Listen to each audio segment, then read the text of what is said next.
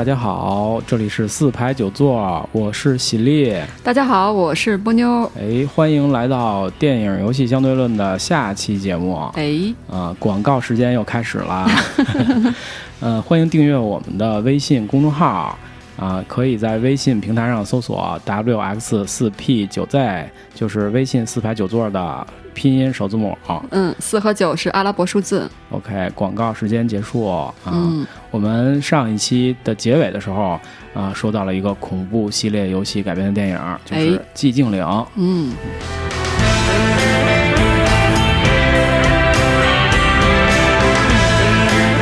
静岭其实也是我特别喜欢的一个游戏，是吧？因为它的背景特别深厚哦。啊，它这个公司的制作组啊，我觉得他们其实应该是参阅了大量的这种，呃，宗教的这种资料，所以它在这个游戏里啊，融入了特别多这个宗教的隐喻哦。嗯，金岭这个电影呢是零六年就是上映的一个电影啊。咱们先先说说这个大概票房啊。嗯。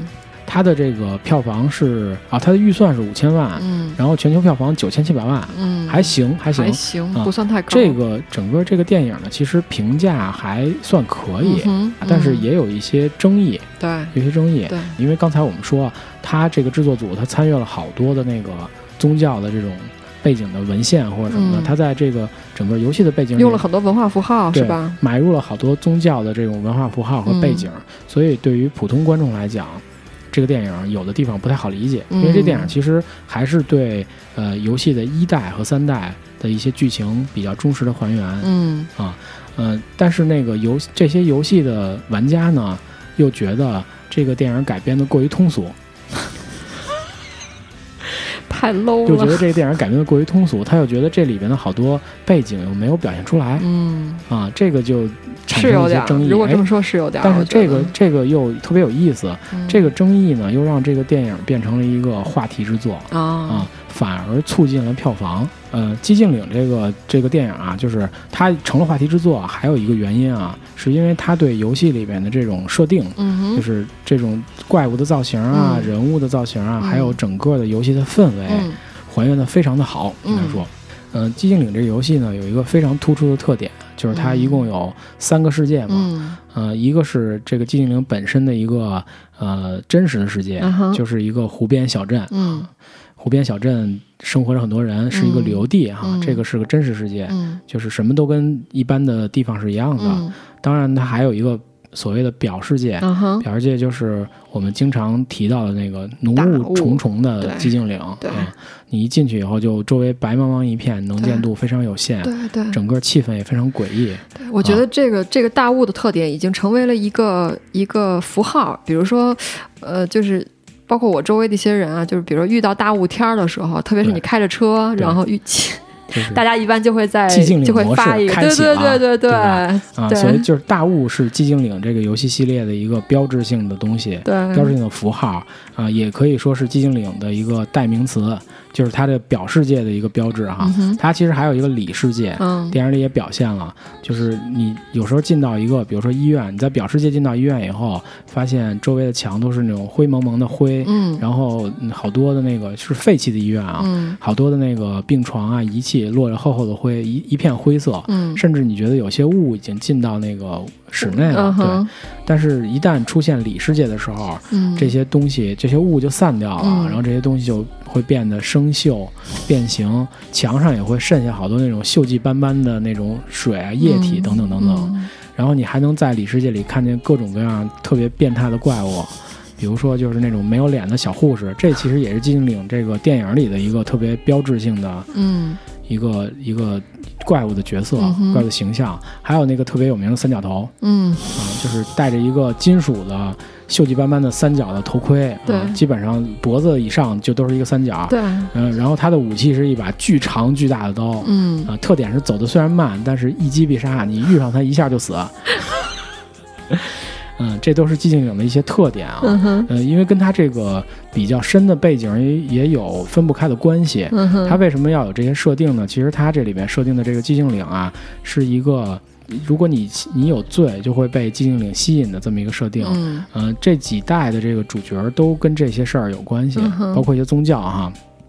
因为我其实在这不想太细说这个东西，这个东西其实大家上网都能查到。嗯啊，呃，我们只说说跟这个电影背景有关的哈。嗯。啊，跟这个宗教有关，跟这个人心原罪有关。你如果心里有，你如果有罪，就会被寂寂静岭所吸引，就会进入这个迷雾的表世界。嗯。啊，也会因为你心里的一些投影，嗯，能看到这个锈迹斑斑、特别肮脏破旧的这个里世界。嗯。里世界里经常就是会有一些特别奇怪的这个现象和动作，比如说电影里有一个特别污的场景啊，就是那个三角头强奸那个无脸小护士啊，这个就在游戏的这个解读里边就会被认为是那个主角性压抑的一种表现。嗯嗯嗯，是因为他长期性压抑导致了他都会看见这种现象。嗯啊，这里边其实还有好多就是跟这个整个主角的心理，嗯啊有关系的，包括他能看见什么人，不能看见什么人啊，都会有一些关系。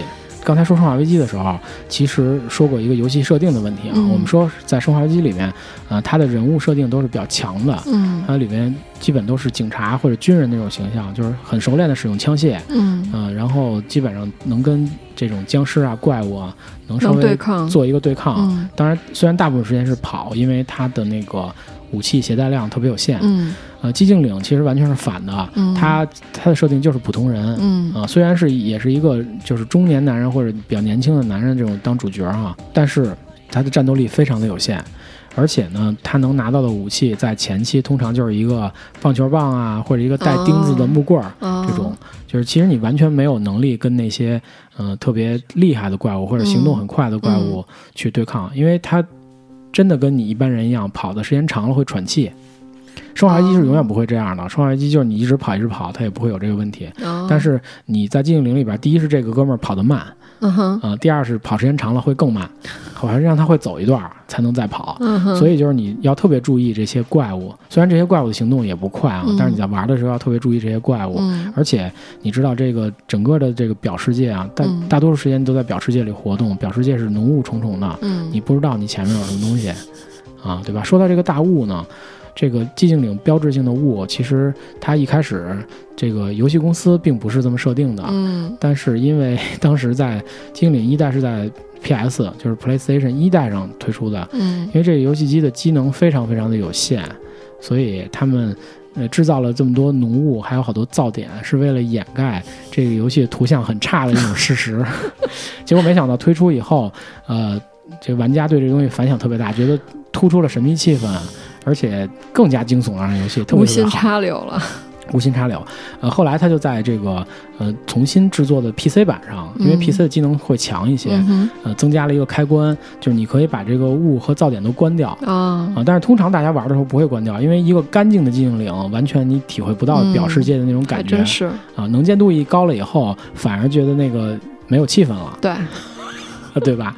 特别 大雾确实非常有恐怖气氛。对对对对对对对对，大雾非常有恐怖气氛。嗯，而且呢，就是这个寂静岭这个这个电影的啊，电影还有就是游戏的音乐都是一个人，都是一个人来来作曲的。这个作曲者叫山冈晃嗯，他其实主要是为寂静岭开始是为寂静岭的游戏来作曲，嗯，后来就电影的整个这个配乐也是他来做。哦，啊，呃，这个音乐非常有特色。嗯。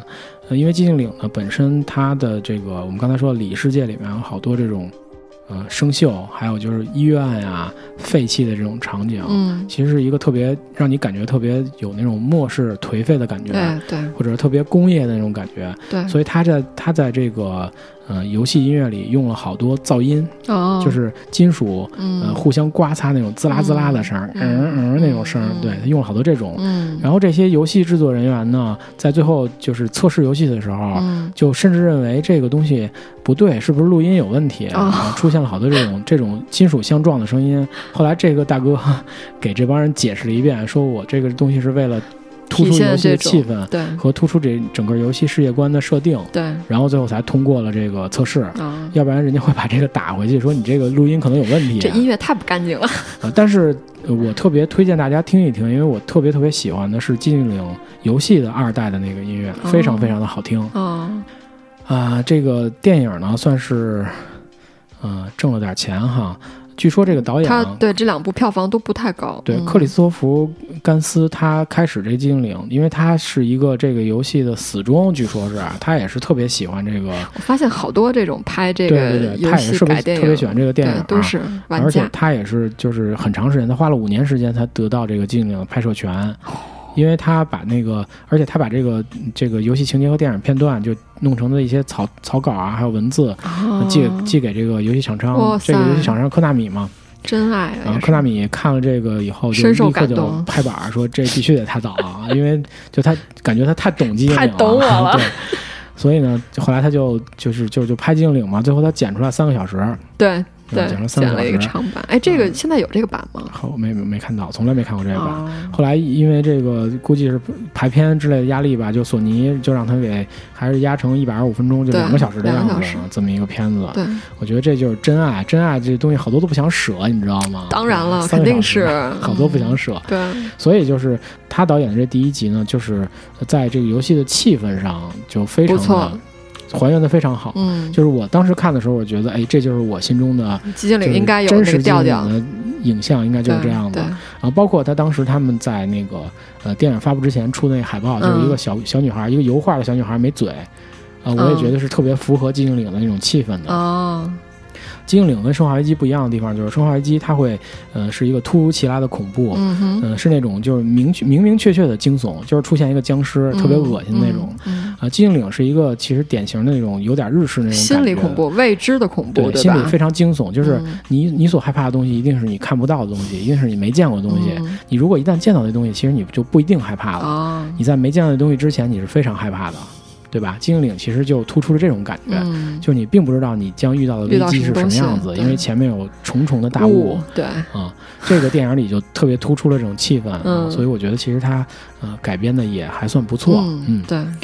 嗯，我们其实稍微就回顾一下这些刚才说的一些稍微挣了点钱的电影啊，包括呃《古墓丽影》，包括《生化危机》，包括《寂静岭》这些电影。嗯，其实它有一个共同特点啊，它就是还是对这个呃游戏本身的场景、人物等等，包括一些故事背景还原都不错。对啊，包括就是这个保罗·安德森当时拍的那个呃《魔宫帝国》，嗯，也是这样的哈。啊，但是他分别也都对这些故事情节做了一些改编和简化，对，和简化，对，其实其实就是为了讨好两边的观众，对吧？对，一边是。玩家，游戏的玩家，游戏的粉丝，对，嗯，一边是普通的观众，就是没有，对，没有玩过这些游戏的观众，他们也希望能吸引这些观众进电影院。对，我们回到开头啊，魔兽是不是也具备这些特点？嗯，我觉得其实是具备的，但是它的欠缺就是欠缺在这么庞大的一个宇宙世界观，它的就是影像展示上，我觉得不充分。就是这个，我觉得是跟这个导演的他的呃导演手法、导演技能有关系。他以前的作品确实没拍过这么宏大的，一下从一个自行车到了一赛车了，对，中间连连一个不匹配是吧？对，能力匹配不上。对你至少给人家一个 SUV 开一下呢，也也没有，直接跳了跳了好几级。嗯，就等于说这个投资方啊，他还是非常信任这个导演的。呃，我觉得这个导演很有可能也是一死忠，就像你之前说的那一位寂静岭的那位，就是就是真爱懂你。嗯，我觉得也有可能是因为还有一个也是吧，他好像是我我看有资料说是是这个哈，就魔兽的那种玩家玩家，还有可能也是因为他父亲的一些一些影响吧。你说鲍一啊，对啊，对他父亲能对他有什么影响？不是对他，我是觉得就是他父亲的这个这个导演本身有一定话题性，对意思吗？我觉得是他导的话能。对这个电影本身的这个宣传起一些作用。对对对，而且好像说大卫鲍伊本人就是对电影还就是很热爱，同时也对电影有些影响。好像说他跟二零零一还有一些交集。拍过那个《太空漫游》战场上的快乐圣诞，演演跟北野武一块演过那个电影。他还演过那个《致命魔术》里头，就是那个诺兰的那个片儿啊，贝尔那个片儿，在里边演了一配角。他其实经常客串一些电影。对对对对对，哎，好像还听说他跟那个《二零零一太空漫游》还有点关系，就是就是他本人，就大卫鲍伊本人就很喜欢科幻类的电影。嗯嗯嗯，他哦，他本人很喜欢科幻类的电影。对对对，我我听说是这样的。嗯哦，这样。嗯，还有一个，我觉得可能也是因为他换导演吧，因为之前那个导演其实是导过一些大场面的。然后但是山姆雷米嘛，但他换了导演以后，就也也会有一些。我是觉得是挺奇怪，他竟然把这个这么大的一个一个制作给到一个只导过那种小小品故事的这种导演，我觉得这是觉得挺奇怪的一件事情。就确实相当奇怪。说完这个啊，我们其实还有反例呢。就这种大制作啊，就是不光是挣钱的大制作，我们确实也有一些，就是因为我刚才说了，呃，我们总结前面这几部电影挣钱的电影有什么特点啊？它特点呢，就是它一定是对这个游戏的人物场景啊有所保留，背景有所保留，还原还原比较忠实哈。对对，而且把这个故事情节做一定的改编，然后满足这些小白看得清楚，让小白看得清楚观众的要求，观众的这种需求。对，那么。还有一个著名的电影啊，就是一个著名的电影叫《最终幻想》。嗯，因为这个《最终幻想》这个游戏呢，其实是，呃，应该算是日本的国民 RPG，嗯，国民角色扮演游戏。嗯，啊，日本有两大这种国民 RPG，一个是《最终幻想》，嗯，一个是《勇者斗恶龙》，嗯，都是历史非常悠久的这种国民 RPG。嗯，呃，每次一出销量必破百万。啊，在世界世界范围内，甚至有能达到千万的。啊啊！从一九八几年开始，就是从这个任天堂的红白机开始，一直到现在的 PS 四啊、Xbox One、PC 都有他们这些游戏系列的这个足迹。对啊，可以说它应该是就是特别能代表日式 RPG 的一个游戏。嗯哼啊嗯，这么具有代表性的这么一个国民 RPG 啊，当然要拍电影。嗯，对吧？对，一红了就要拍，一拍。就要怎么着来的？一拍就要挣钱啊！挣钱啊！这个电影还真没挣钱。嗯，这个电影呢，其实挺特殊的。嗯，他是这个游戏的制作人，也就是坂口博信亲自披挂上阵导演的电影。对，制作方里也有这个游戏的出品公司史克威尔。嗯，然后投了大概预算是一点三七亿美美元。嗯啊，最后这个票房相当惨淡，北美三千两百万。嗯，全球可能最后。着不了着吧，因为毕竟有那么多的这个游戏粉丝，对，还是有一定游戏影响力的。八千五百万啊，就全球总共八千五百万，那赔了，就赔的，其实挺厉害的。对，而且呢，这个电影呢，它其实有很大一部分资金是史克威尔自己掏钱。啊，真的，因为坂口博信当时在史克威尔应该是一个就是副总裁级的这么一个，哦，又是有话语权的那种，非常高，因为他是，嗯，这个国民 RPG 的创始人，而且是，嗯，几代的导演和监制，啊，基本上这个游戏是他说了算，嗯，所以呢，他对这个电影的野心呢也特别的大，那这。赔成这个样子，我觉得对于游戏公司肯定扛不起。对这个电影之所以要拿出来说，是因为它是一个标志性的事件啊，就是它直接导致了史克威尔的经营不善啊，所以呢。呃，导致了史克威尔把一公司给毁了。对，其实应该这么说啊，呃，导致了后来的史克威尔和艾尼克斯合并啊。嗯，班克博信呢，也因为这个电影最后引咎辞职，啊，出走，自己又另开游戏公司啊。就这个是在日本游戏界一个非常大的震动啊，非常大的一个事件，因为一部电影。那么为什么会这个电影到底怎么了？对，对吧？造成了这么大的影响，造成这么大影响，是因为什么呢？嗯，是因为它其实就是我们刚才说的一个那两点，他都没做不讨好的一个电影。对，它呢虽然叫做《最终幻想》，嗯，但是它并没有还原任何游戏里的人物造型、背景啊。呃，整个的这种世界的形象，对吧？因为《最终幻想》，如果大家玩过，其实它是一个呃非常飘逸的这么一个世界，幻想世界的形象啊。嗯嗯。呃，是由日本著名的现代艺术家天野喜孝做这种世界观和人物的设定，所以它跟这个整个这个电影的这种世界设定完全不一样。嗯。啊，这个电影是一部什么电影？是一部 CG 描绘真人的电影，对，应该是个全 CG 的电影。对，在当年。但是他这个人物形象呢，却是一个呃用 CG 去模拟真人。对，啊，在两千零一年那个年代，是一个。技术上的巨大突破，对啊，就普遍大家认为这是在这种电脑绘图的这个历史上是一个里程碑式的，一个一个作品啊。对对，即使像就是皮克斯这样的公司，也当时也不敢做这种用电脑去模拟真人的这种皮肤啊、头发呀、形象啊这种电影。对。啊，他们去却做了这么一部电影，可想而知，你想就是他的这个预算其实到到真到用用到了这种电脑科技上啊。但是呢，问题出现了。它这里边既不还原游戏的这种人物设定和背景，也没有还原游戏的故事。嗯，对游戏里的一些关键的愿关键的要素，其实引入的也不多，非常非常少。导致的问题就是游戏的玩家不买账。嗯哼，啊，游戏玩家不买账，我觉得那八千五百万啊就全球游戏玩家完全是给面儿，为了给面儿看一下这电影，看完完全没有感觉。就我我其实就是呃，最终幻想玩过好多代的游戏，我特别喜欢最终幻想这个游戏啊，但是我真的很失望对这个电影，就从玩家的角度来讲，呃，让人非常非常的失望。啊，虽然这个游戏的就是这个呃不是这个电影的这个 CG 水平特别高，我当时也觉得真的是特别的美，就两千零一年的时候能做成那个程度哈，觉得非常非常的棒，这个电影非常美，但是呢，你没有感觉。啊，看完以后你不能再就回顾游戏里的感觉，也没法代入，对吧？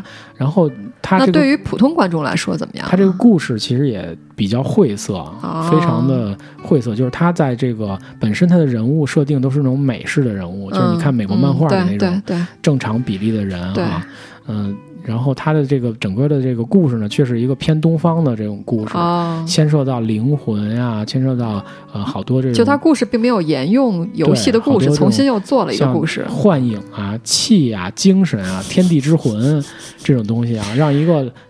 看着像美国宇航员一样的女性去演绎这些东西，在一个荒漠里，所以你可想而知，就是普通观众也会觉得这个东西就戏剧上没有什么太大意思。嗯，第一是好多玄学特别难理解，嗯，第二是剧情上没有什么意思。然后由于它是用 CG 做这些东西哈，我觉得人物难免死板，对吧？在那个年代，我我相信，比如说动作捕捉啊什么这种东西还不是特成熟的时候。对，难免死板，因为像这个动作动作捕捉，我觉得做最好的就是你刚才说的范例啊，《指环王》，对吧？里边里边那咕噜，那个是动作捕捉，我觉得当年最强的。对对对。其实《指环王》也是零几年的片子啊，当年当年最强的是这个东西，但是在这个《最终幻想》里，其实。就比较难受，看着人的表情啊，还有那些镜头处理啊，都挺死板的，都不怎么样。所以其实两边都没讨好嘛。游戏游戏的玩家和粉丝不买账，然后普通观众显然也不感兴趣，所以导致了这个电影最后，嗯。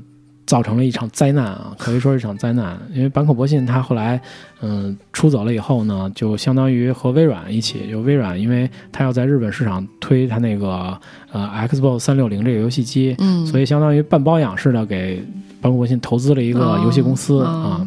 叫雾中行 m i s s Walker 好像是叫还是叫什么？呃，后来也做了一些挺好的游戏，比如说蓝龙，比如说最后的奥德赛这种游戏，嗯，相当于一个，就像最后的奥德赛，其实相当于我觉得最终幻想的精神续作啊，有点像像刚才我们说的三上真司出走以后做的那个游戏，这俩人很像，我觉得，我觉得他其实啊，包括博信，他并不是说他有多创新，但是我觉得他一辈子他就喜欢这种类型的东西，嗯，啊，我我认为他在像就就是最后奥德赛里面，其实他没有什么太多系统啊。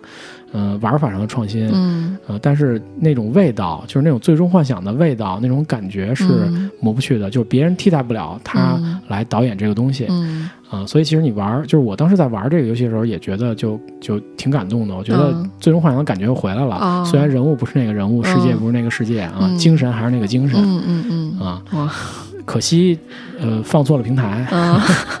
微软虽然给他投了资，然后，呃，又有他这么名气大的这个游戏制作人做这个游戏，嗯，但是依然卖的不好，嗯，因为他如果出在索尼的游戏机上，就一定会很好。呃，日本人对微软的游戏机还是不买账，嗯嗯，这是我们说的一个这个典型的一个反例啊，在这个游戏改编电影的道路上，就有人挣钱，有人如果。就是不太深谙这个电影道道，那么可能就不太挣钱，甚至把自己的这个职业生涯也就毁进去了。另外，后面其实还有一些简单想提一下的这种电影啊，嗯，我其实也不知道这个电影为什么会挣钱，就是《极品飞车》，它。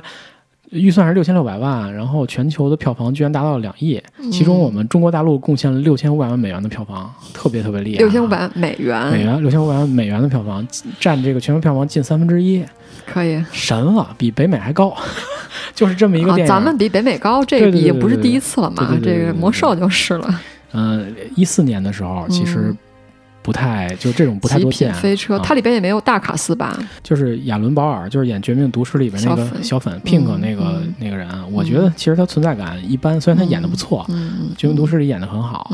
嗯，这个这个题材有可能，我我的猜测啊，有可能是和嗯速速激比较相似。大家可能喜欢看这个，还真是，就是火爆的飙车呀，就是就是就是消费一下荷尔蒙。也许有些观众他就以为这可能就是速速激是吧？就买账，就就就去了，然后一看啊，不是。你的意思就是说，咱中国大陆的观众钱多人傻吗？把这边剪了吧，这么说。没事儿，我觉得这个挺好的 啊。所以就是，其实这因为说实在，就是这是这个片子我没看过，但是我看它的海报，就电影海报，我觉得有点像速激。不，它电影海报是照着游戏的那种风格做的，就游戏的那个标题什么，就跟它那海报是特别像。海报的风格很像《速度与激情》，我觉得。只不过那个电影海报里有有一堆人，游戏海报里没有人，都是车。就《极品飞车》这个游戏，其实它是那个。呃，主要是和一堆厂商合作嘛，突出的是你能在里边开名车。对对对。但是这个游戏在前若干代，就我特别鄙视这个游戏，就手感太差了，根本就不像玩车。他把那车做跟纸壳子似的，虽然图像不差啊，他他一直的图像都不太差。极品飞车一直是 PC 游戏上的那个一个图像的指标，它图像非常好。但是那在前若干代的没有重量感，没有任何细节是吗？不是，细节特别好，它的图像特别好，但是它的手感特别差。就是你，就是那个没有，就是你开车像开纸车，你知道吗？特别轻，那个车特别轻，哦，不像开一个车。就你在你在玩好多那种，呃，真实系的赛赛车游戏啊，它那个车还是比较重的，对，你能有一种操作和反馈的感觉。对对。但是极品飞车在前若干代，近近几年的还可以，前若干代真的是这感觉，就是操作一个纸壳子。是像那个开日本车似的，就是方向盘特别轻，然后呃轮胎没有路感，是吗？绝对不是啊日本车，那简直比日本车差太远了。我觉得纸纸，你知道吗？纸的感觉啊，嗯，就这种感觉。所以其实我对一直对这个游戏不太感冒，比较鄙视这游戏。但是没想到它这个电影能拿这么高的票房，挺挺奇怪的。就是刚才我们在说魔兽的时时候啊，其实漏说了一点，为什么中国能有这么高的票房，还是因为中国的电影市场现在特别的红火。银幕的块数比以前多了好多，当然当然有这个整个大数量的基础，才造成了现在这种票房的状况。呃，极品飞车肯定也有这个因素，对啊，因为这两年就是个时间问题嘛，就是中国总体的票房要超过北美，这个这就这两年的事儿，对吧？嗯，所以呢，咱们说完了这个小粉，对，借了借速激的光，搭搭小粉的车，这个票房就上去了哈。嗯，还有一些电影啊，虽然不是。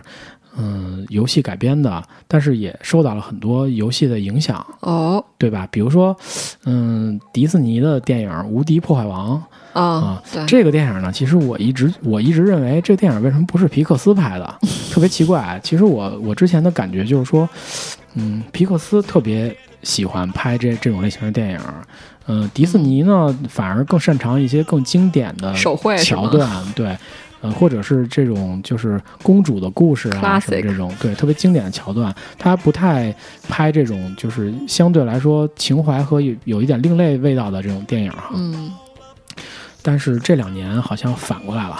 主要是他把他把皮克斯给买了，我我个人就觉得真的，就是他买了之后，皮克斯就不行了。很有创新性的电影题材也抓得非常准。对啊，这个《无敌破坏王》其实就是这样，它里面其实也有好多的这个游戏的内容。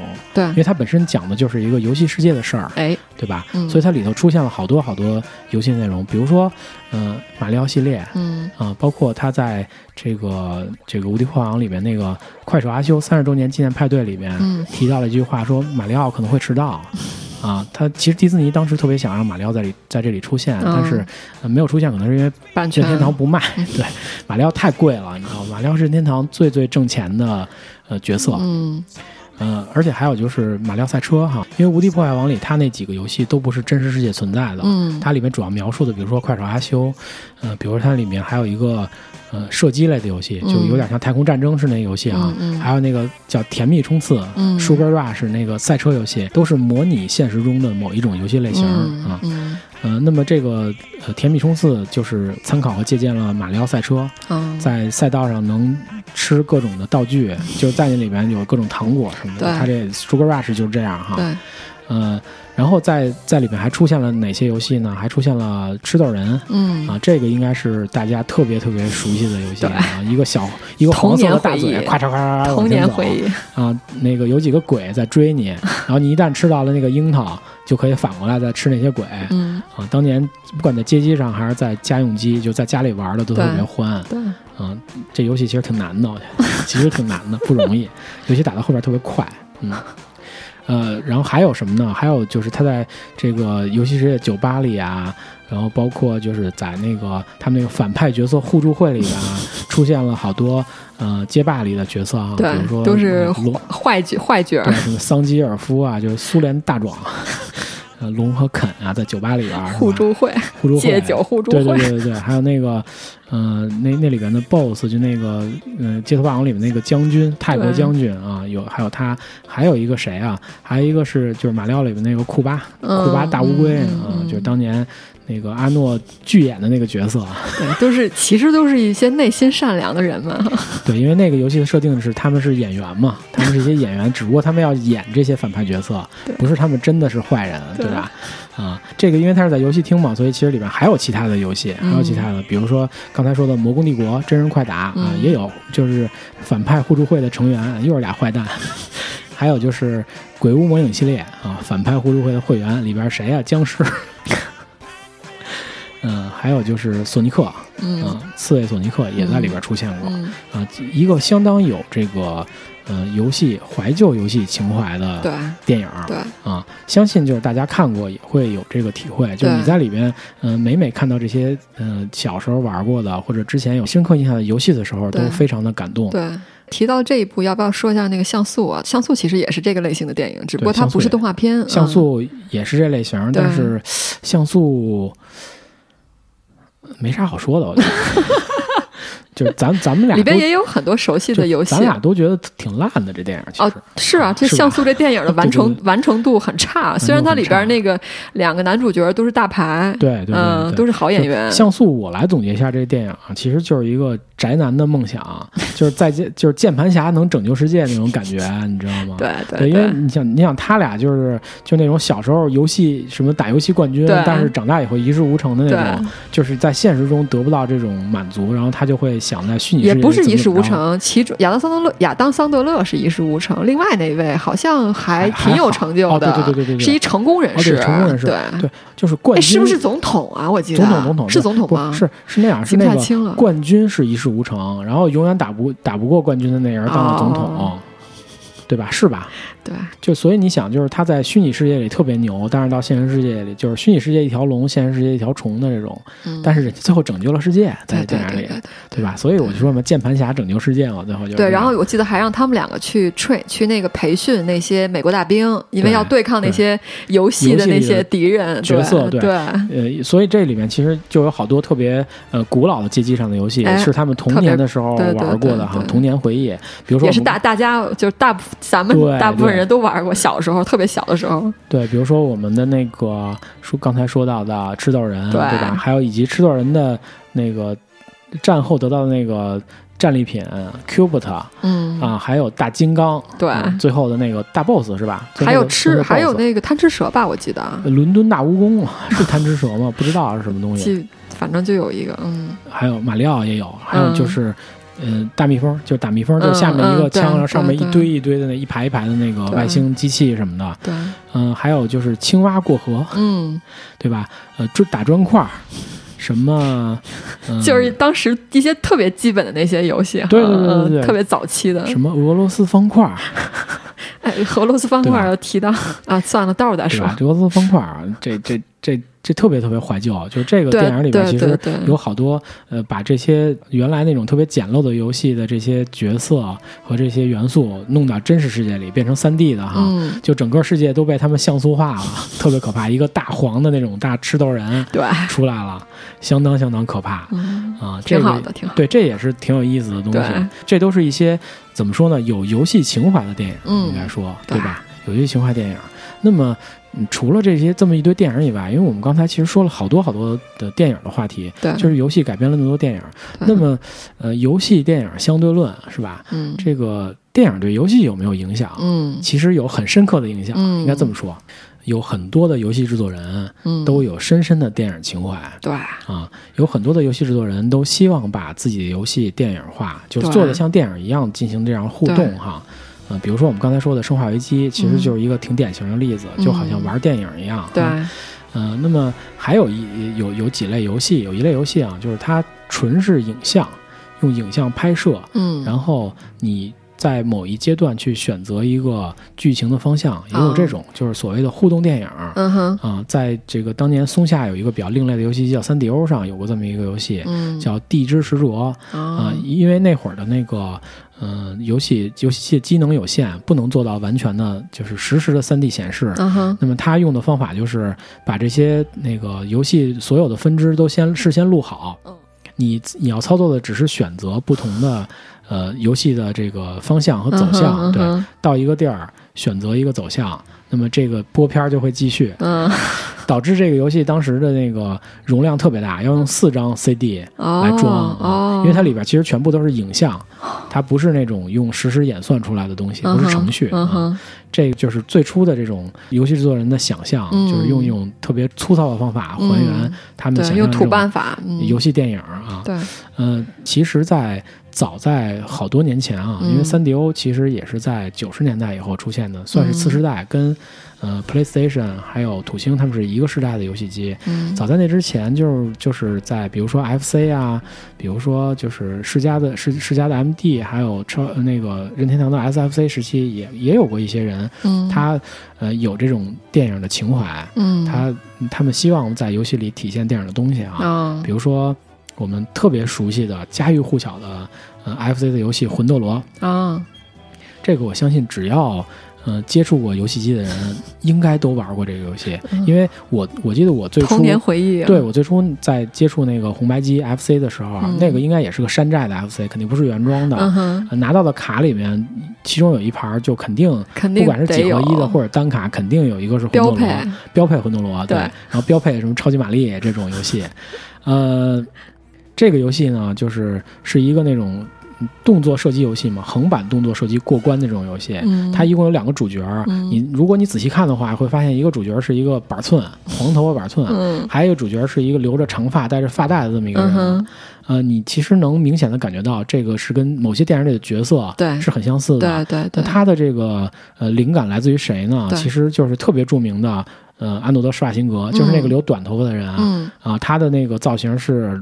独闯龙潭里面的那个造型，嗯，那么那长头的人自然就是史泰龙，嗯，第一滴血，嗯。啊，然后而且呢，在这个游戏里面有好多呃外星人的形象，嗯，其实也是借鉴了呃七九年的异形第一，对，嗯，对，这个游戏其实有好多就是对电影里边的一些明显的借鉴，对，啊，还有什么什么样的游戏呢？比如说，嗯，街霸。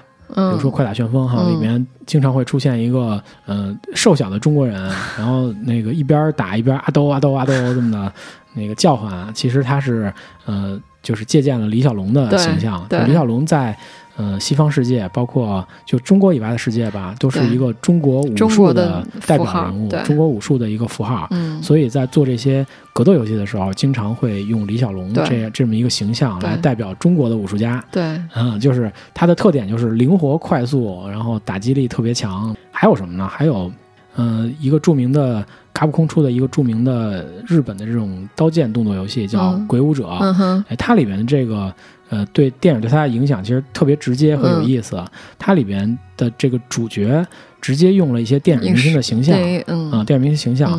因为《鬼武者》我印象比较深的有三代，嗯，啊，第一代的时候他是呃采这个主角采用了金城武的形象，嗯，金城武，金城金城武，对，姓金城叫武阿武啊，采用了他的形象。呃，第二代呢，采用了日本这个八十年代著名的影星松田优作。对啊，这个波妞其实，呃，之前在电影节那集里提到过他的儿子，应该也提到过他吧？也提到过，也提到过。他是那个森田芳光的也所谓御用男主角。对对对对对对对。可惜后来早死啊，算了，不说这简了吧。呃，第三集呢，哎，有意思了。第三集是让雷诺，就这个舞台居然被搬到了巴黎，让雷诺演的是一个。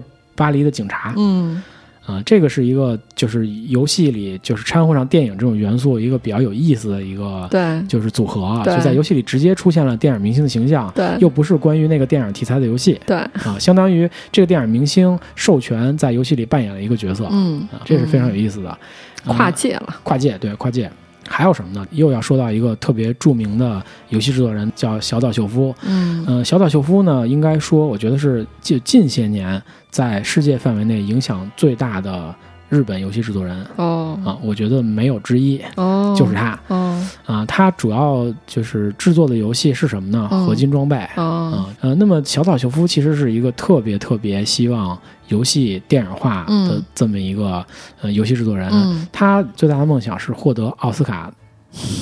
奥斯卡导演奖，对，最佳游戏奖是吗？呃，奥斯卡现在还没有。哎，我觉得没没准儿有一天奥斯卡可能就出了。因因为我我觉得如果要有的话，也应该叫叫什么呢？叫互动艺术奖。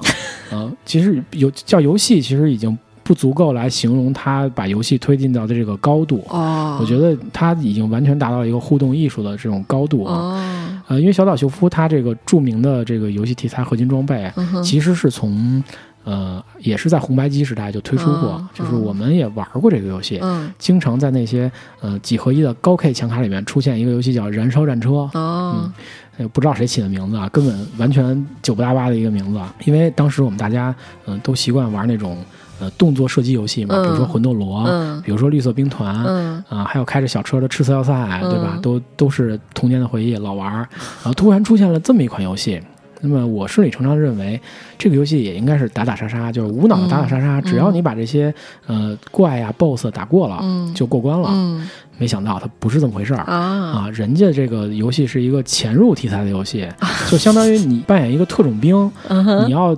通过自己的各种高超的躲藏技术，嗯，然后在最好在不杀人的情况下，全部躲掉情况下，进入敌人的心脏地带，哦，啊，就是完成你的任务。当然，他其实有一也有一个宏大的背景，因为小岛秀夫是一个著名的播片和装逼导演，在新的游戏里有好多特别长的播片儿哈，长达一个多小时都有，啊，非常可怕。但是在那个年代，在 FC 就是红白机的那个机能状况下，嗯。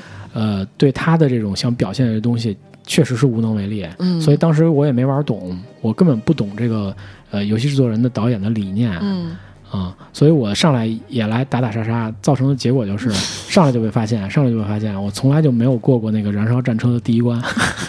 呃，因为我第一不懂日语嘛，有如果懂日语可能也好一点。老留级。对，第二根本不知道怎么玩。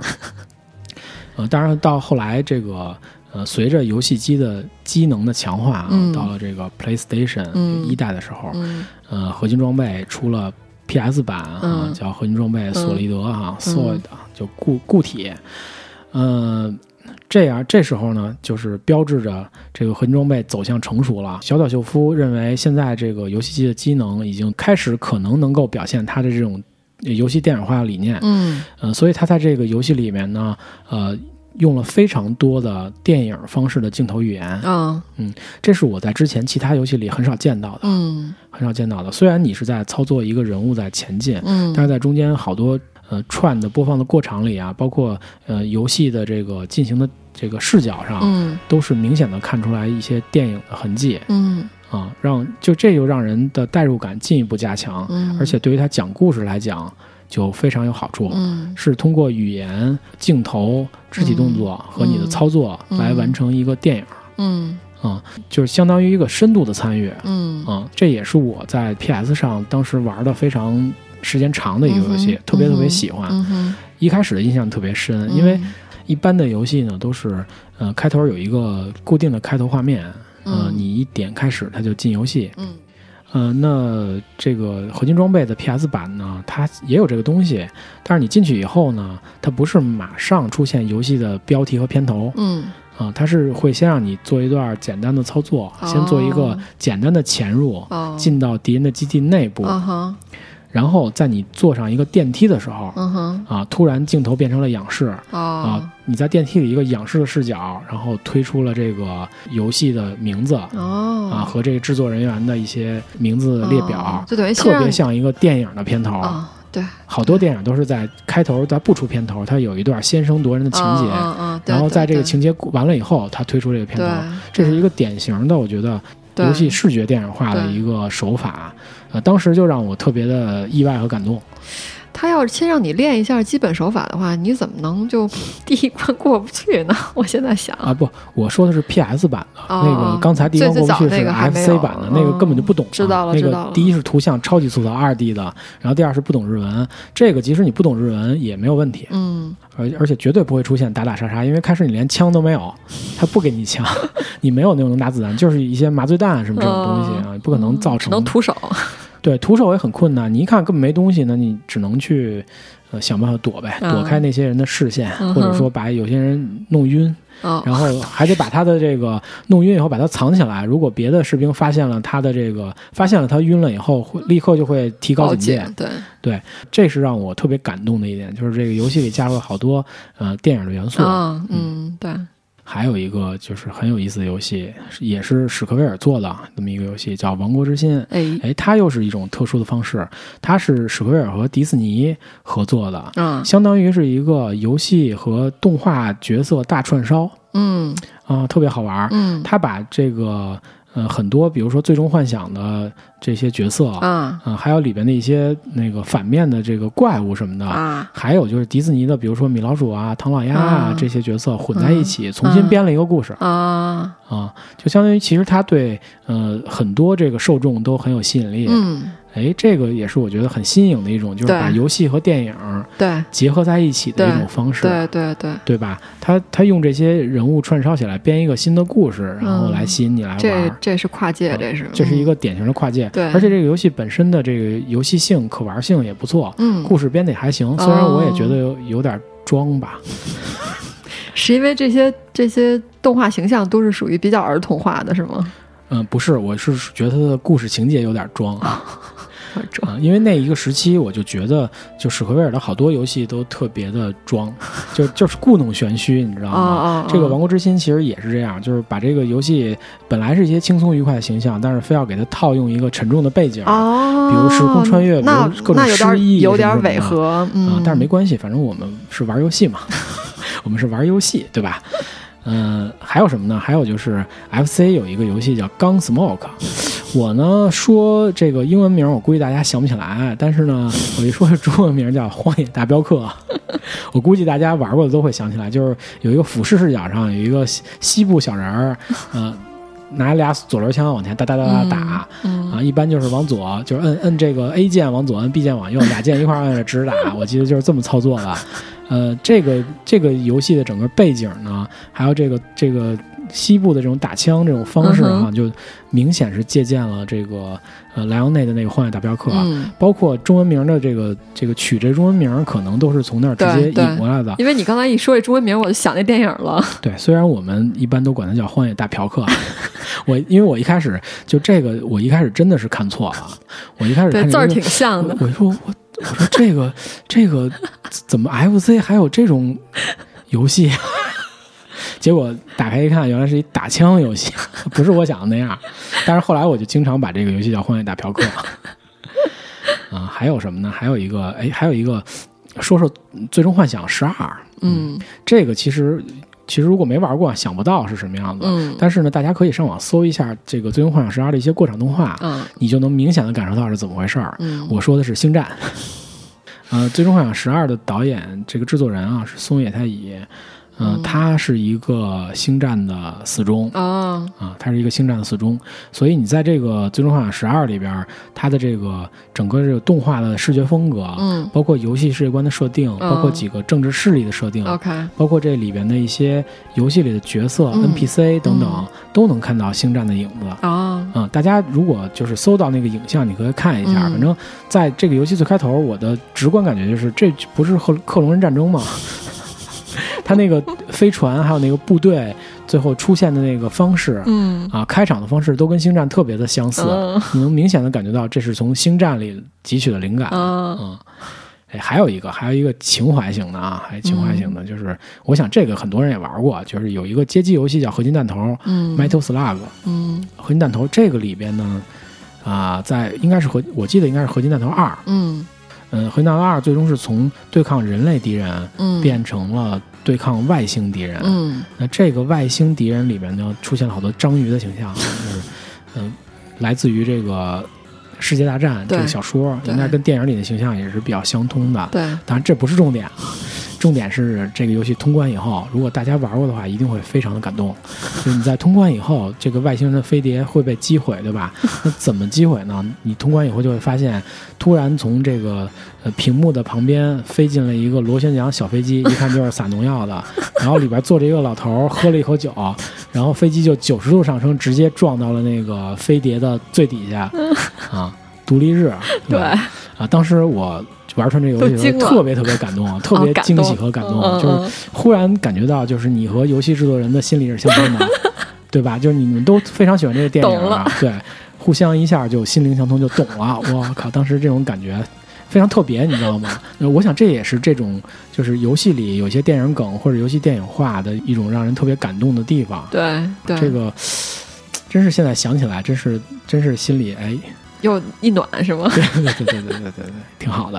啊，没事儿，过阵子《独立日二》上了，然后到时候咱再聊一下。咱可以聊聊《独立日二》啊。对，当然这个就游戏和电影的互相影响，其实我们说了好多了，我都觉得还没完，还不止这些，还不止这些，还有那么一点点啊。当然，这个也是非常重要的一个影响，是什么呢？是对这个游戏业、对电影节目承载的介质有巨大的影响。哎，还真是。哎，这个我如果不说的话，大家可能想不到。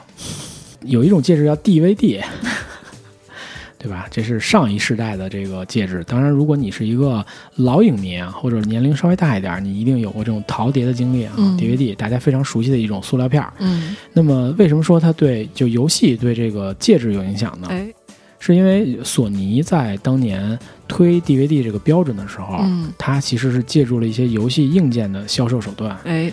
啊，索尼因为它在这个影像载体这种格式上吃过亏，包括音频载体上也吃过亏，这就不说了，因为它被苹果打败了哈。那么在影像载体上吃过什么亏呢？当年在录像带的时代，因为其实在中国以外的地区啊，VCD 这个东西基本是没有出现过的。那么在中国以外的地区呢，特别是欧美地区，他们是直接从录像带跨越到 DVD。对。那么在录像带时期呢？呃，大家都知道录像带的家用的标准是 VHS，嗯，那么索尼推的标准叫 Betacam，呃，索尼在这个标准之争里失败了，它的这个 Betacam 没有推广开，所以大家后来用的都是呃 VHS，是其他公司开发的一个格式，对，那么索尼的 Betacam 呢，只用在电视台这种专业的这个媒介上，嗯，呃，因为它的这个指标。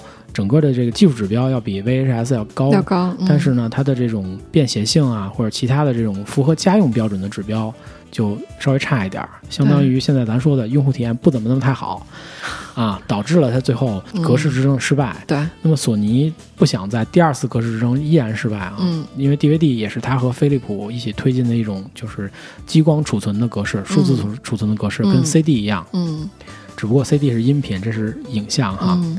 呃，那么他借助什么样的手段呢？他在呃在推出这个索尼最红的游戏机 PS 二的时候，嗯，呃，在 PS 二上用到了 DVD 光驱，嗯，这个东西，嗯，而且他把 PS 二包装成了一个既能玩游戏，又能又能看看 DVD 的这么一个游戏机加播放器的这么一个形象，对，就通过这个游戏机的大量贩售。啊，通过这个硬件的大量销售，一下占领了这个 DVD 播放器的这种市场，对，直接导致了 DVD 这个格式最终成为了一个数字影像储存的一个一个时代的标准。对，嗯，这还没完，DVD 这个时代结束以后，什么东西替代它了呢？当然是高清的，对吧？高清的这种数字储存介质。对，这会儿的这个竞争也特别激烈。对，索尼当仁不让，它当然还要再推一种标准，那就是我们现在。